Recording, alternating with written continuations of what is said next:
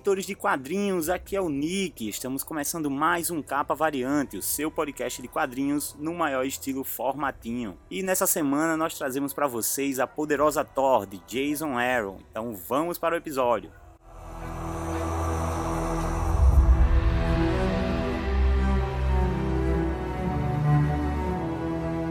Bom, a poderosa Thor de Jason Aaron, a gente, é, eu venho tentando falar desse quadrinho aqui já há algum tempo. Mas o Gob não gosta muito da personagem, pelo que eu vejo, porque a gente tentou gravar, ainda quando gravávamos nós dois, né, o episódio, é, e ele sempre se recusava a ler o quadrinho. Então, agora que a gente tem, tá fazendo esse formato, agora cada um faz um episódio, eu vi a oportunidade aqui de poder falar dessa personagem, desse quadrinho que é, eu gostei bastante de toda essa fase da personagem. Na verdade, o Jason Aaron vem escrevendo Thor aí já tem seus 5, 6 anos, né? Ele pegou toda essa fase aí da, da nova Marvel, ele que escreveu o personagem. O Jason Aaron escreveu o Thor até a fase em que ele perde o seu martelo e agora, né, quando a Jane Foster passou a, a erguer o martelo e se tornou a poderosa Thor, ele seguiu escrevendo essas histórias.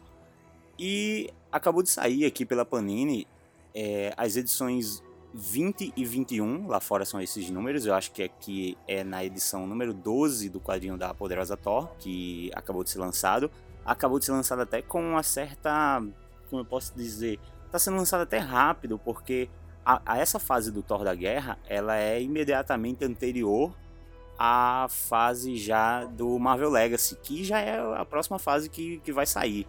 É, saiu em setembro, né? Começou em setembro do, do ano passado. Então tá até, tá até rápido, né? É, é, as histórias estão saindo até rapidamente aqui. Bom, e essas últimas histórias da, da Poderosa Thor é, vêm sendo escritas pelo Jason Aaron e geralmente vem acompanhando, acompanhado do desenho do Russell Dalterman e das cores de Matt Wilson. Que, assim, esse trio para mim tem feito um trabalho incrível, cara. Um trabalho incrível. É, tô acompanhando essa fase da Poderosa Thor desde 2014 e, cara, o trabalho desses três, é, eles três juntos, deu muito certo. Nessa HQ específica, quem fez a maior parte das artes, acho que 90% da arte, foi feita pelo Valério Schitti, acho que é assim que pronuncia o nome dele. E ele manda muito bem também. Novamente, eu prefiro muito mais a arte do Dalterman, eu acho que casa mais com toda essa fase da, da Poderosa Thor, mas o Valério, assim, fez um trabalho muito bom aqui. Ele que eu me lembro de ter feito só um, é, o que eu, o, o, trabalho dele que eu me lembro de ter visto foi nos Guardiões da Galáxia, justamente na fase em que a Angela está na equipe. Aí me lembro dele desenhar essa fase aí. Mas é, aqui né, nessa, nessa história ficou bem legal assim toda essa é, todo o peso até que ele dá para a história, sabe? Enquanto o Russell Dalton faz algumas coisas mais mais leves, ele tem um traço mais fino o Valério ele tem uma coisa mais agressiva no traço dele. Então vamos à sinopse né, do quadrinho. Nós temos aqui a saga do All New Ultimate Thor começa aqui. O Thor do universo Ultimate morreu defendendo o multiverso durante os eventos das Guerras Secretas, mas o martelo permanece. Quem vai segurar o martelo agora? Então, pessoal, desde que o Thor, o Odinson, é, se tornou indigno né, de carregar o Mjolnir, a Jane Foster é quem impunha o martelo mágico né, e se tornou a deusa do trovão. É, e boa parte da primeira saga da Poderosa Thor, a, a fase de 2014 ali, antes das Guerras Secretas, acho que durou umas oito edições, é, se, boa parte dessa saga girou em torno do mistério, né, da identidade de quem é a Poderosa Thor. E a grande revelação, né, acabou chocando assim os personagens. Acho que eh, a, o pessoal estava lendo na época também, porque houve muita especulação de quem era. Tinha gente que dizia que era Viúva Negra. É, teve, teve, muita especulação. E quando veio a revelação de que era Jane Foster, pegou todo mundo de surpresa porque a Jane Foster até então ela estava com câncer, né? E durante esse período em que a Jane Foster foi a poderosa Thor, né? Ela enfrentou os gigantes de gelo, enfrentou o Loki, o Destruidor, o Império Shi'ar, a Força Fênix mais recentemente e até mesmo Odin, né? Ela chegou a bater de frente com Odin na, nas primeiras edições dessa da, da fase pós-Guerras Secretas. É, mas esses não são assim nem de perto os maiores vilões da personagem, né? É, o primeiro maior vilão aqui em toda essa saga é o Malekith, né? O, o elfo negro ali que ele vem orquestrando uma, uma, uma guerra imensa nos Dez Reinos, né?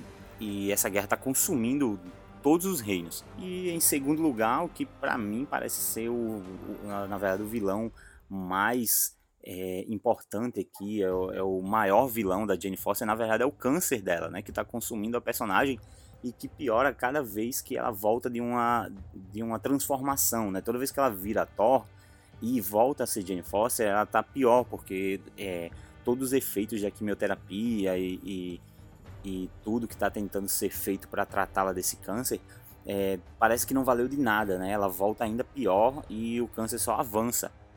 Bom, e a partir desse arco, né, ele mostra que a guerra acabou de chegar em Nidavellir, né? A guerra de Malekith. É, a primeiro eu quero abrir aqui um parêntese para dizer que talvez eu não esteja pronunciando corretamente o nome desses reinos aí nórdicos aí de, da, da Yggdrasil e tal. Nem, nem Yggdrasil eu sei se está certo, mas enfim, não sei pronunciar corretamente o nome desses reinos. Mas enfim, a Guerra dos Reinos enfim chega a Nidavellir, né, que é a Terra dos Anões, e a gente vê que os elfos, eles estão, é, os elfos brancos, né, de Alfheim, eles estão refugiados no, no, Reino dos Anões após a cidade deles ter caído, né? A cidade do, dos elfos se tornou ruínas com a invasão dos elfos negros. É, isso aconteceu em algumas, é, alguns arcos anteriores a este.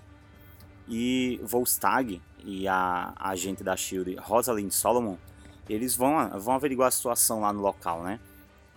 É, porque no caso eles estão aqui, o, a Rosalind ela é a nova como é que chama? A Jane Foster antes ela era tipo embaixadora, né, da, da de Midgard, né? O Volstagg tá lá em nome de, de, de Asgard e a Jane Foster sempre estava com ele nas reuniões lá do Conselho dos Mundos, eu, eu, não sei se era esse o nome que se dava, mas ela acabou deixando de ser essa embaixadora e quem, tornou, quem ficou no lugar dela foi a Rosalind Solomon da, da da Shield. E eles estão lá nesse momento em Nidavellir para averiguar, averiguar lá a situação do que está acontecendo e eles são bombardeados, né, covardemente por criaturas de Muspelheim, que é o reino lá do, de fogos e das chamas, que está é, junto de Malekith e, e, espalhando seu fogo por todos os reinos, né? E com esse ataque tem uma cena do quadrinho que mostra o o Volstagg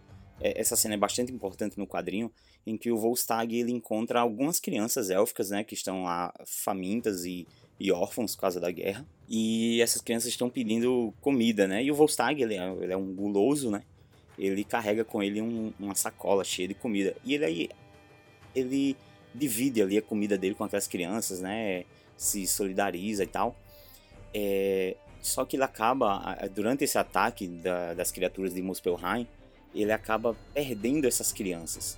Durante um ataque lá de, de explosões lá, de fogo, é, essas crianças morrem praticamente nos braços do, do Volstagg. E essas crianças terem sido mortas nos braços dele, sob a proteção dele, e ele tendo visto a situação em que aquelas crianças estavam, todas órfãs de guerra, tudo porque tudo que Malekith trouxe né, para os reinos, é, e aquelas, aquelas pessoas estavam indefesas, elas estavam é, sendo, como eu posso dizer, elas estavam acampadas ali em Nidavellir, tipo, nem, nem, não eram guerreiros, não estavam planejando um ataque nem nada, e foram é, mortas ali covardemente. E Volstagg ele se revolta com aquilo, né? Ele tem, ele entra numa espécie de, de choque. É, ele mata, né, o, o duende que fez aquilo e ele ele fica em choque lá, como ele não nem, nem dorme, nem come, nem nada, ele só consegue meio que reviver aquela cena, lembrar daquela cena a todo momento, né? E ele entra numa espécie de transe primeiro, né? De um estado de choque e ele começa a ouvir o chamado do martelo do Ultimate, né? O martelo Ultimate, o martelo do Thor Ultimate que estava lá na antiga Asgard, que a gente até comentou aqui num, num outro episódio, num outro podcast, é, na saga do, do Thor Indigno, né? E esse martelo que o Thor original não, não quis levantar por dizer que não era o martelo dele, é, esse martelo começa a chamar por um novo hospedeiro, né? Por alguém que o, o carregue ali.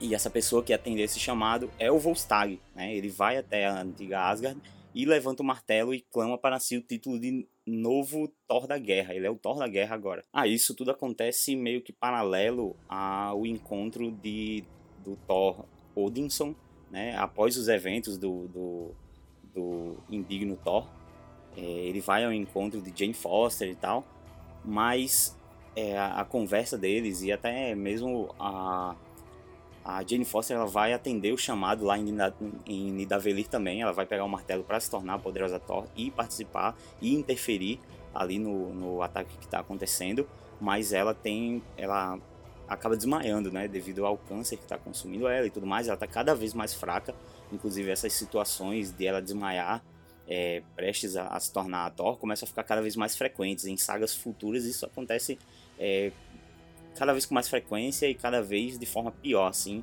mostrando que o fim, né, a morte da Jane Foster está tá bem iminente. E com isso o Volstagg ele, ele ergue o martelo Ultimate, se torna o, o, o Thor da guerra e volta para Nidavellir, né, para é, numa fúria absurda, né, de querendo buscando vingança e ele fica lá no, nos céus de Nidavellir destruindo, massacrando exércitos de duendes de fogo.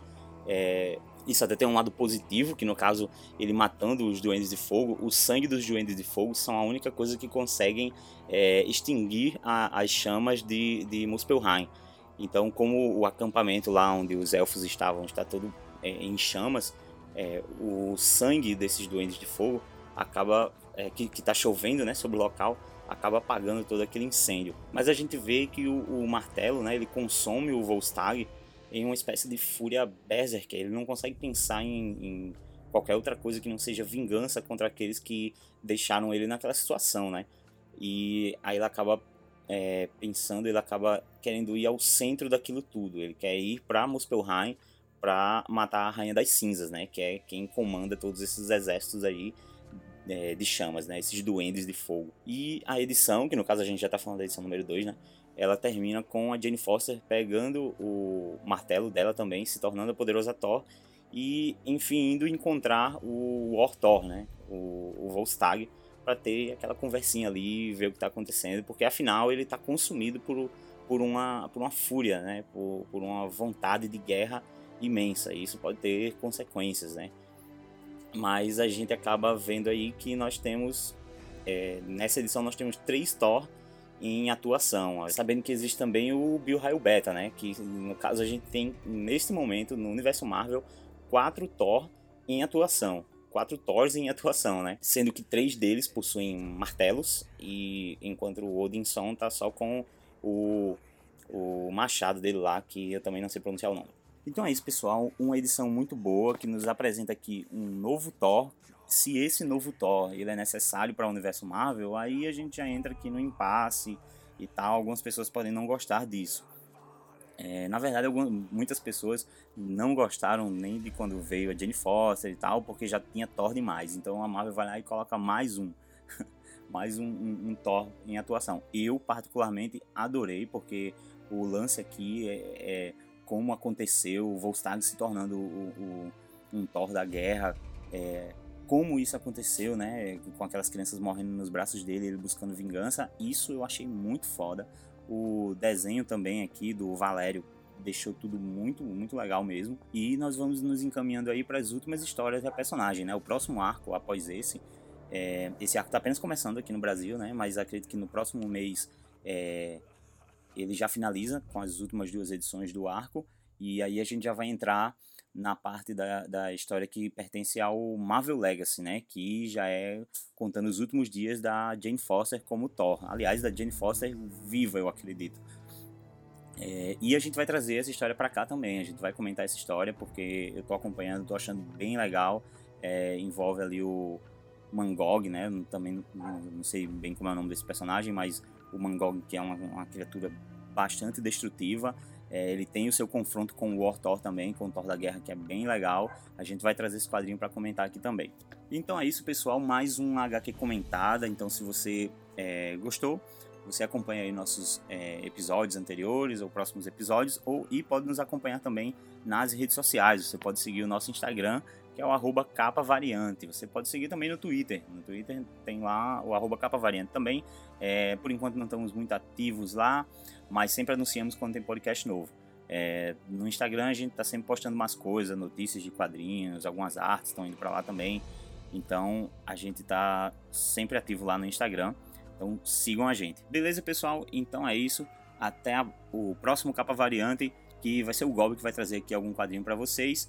E espero que ele é, traga algum quadrinho que não seja da Marvel para vocês também não acharem que o capa variante tá, sei lá, sendo pago pela Marvel.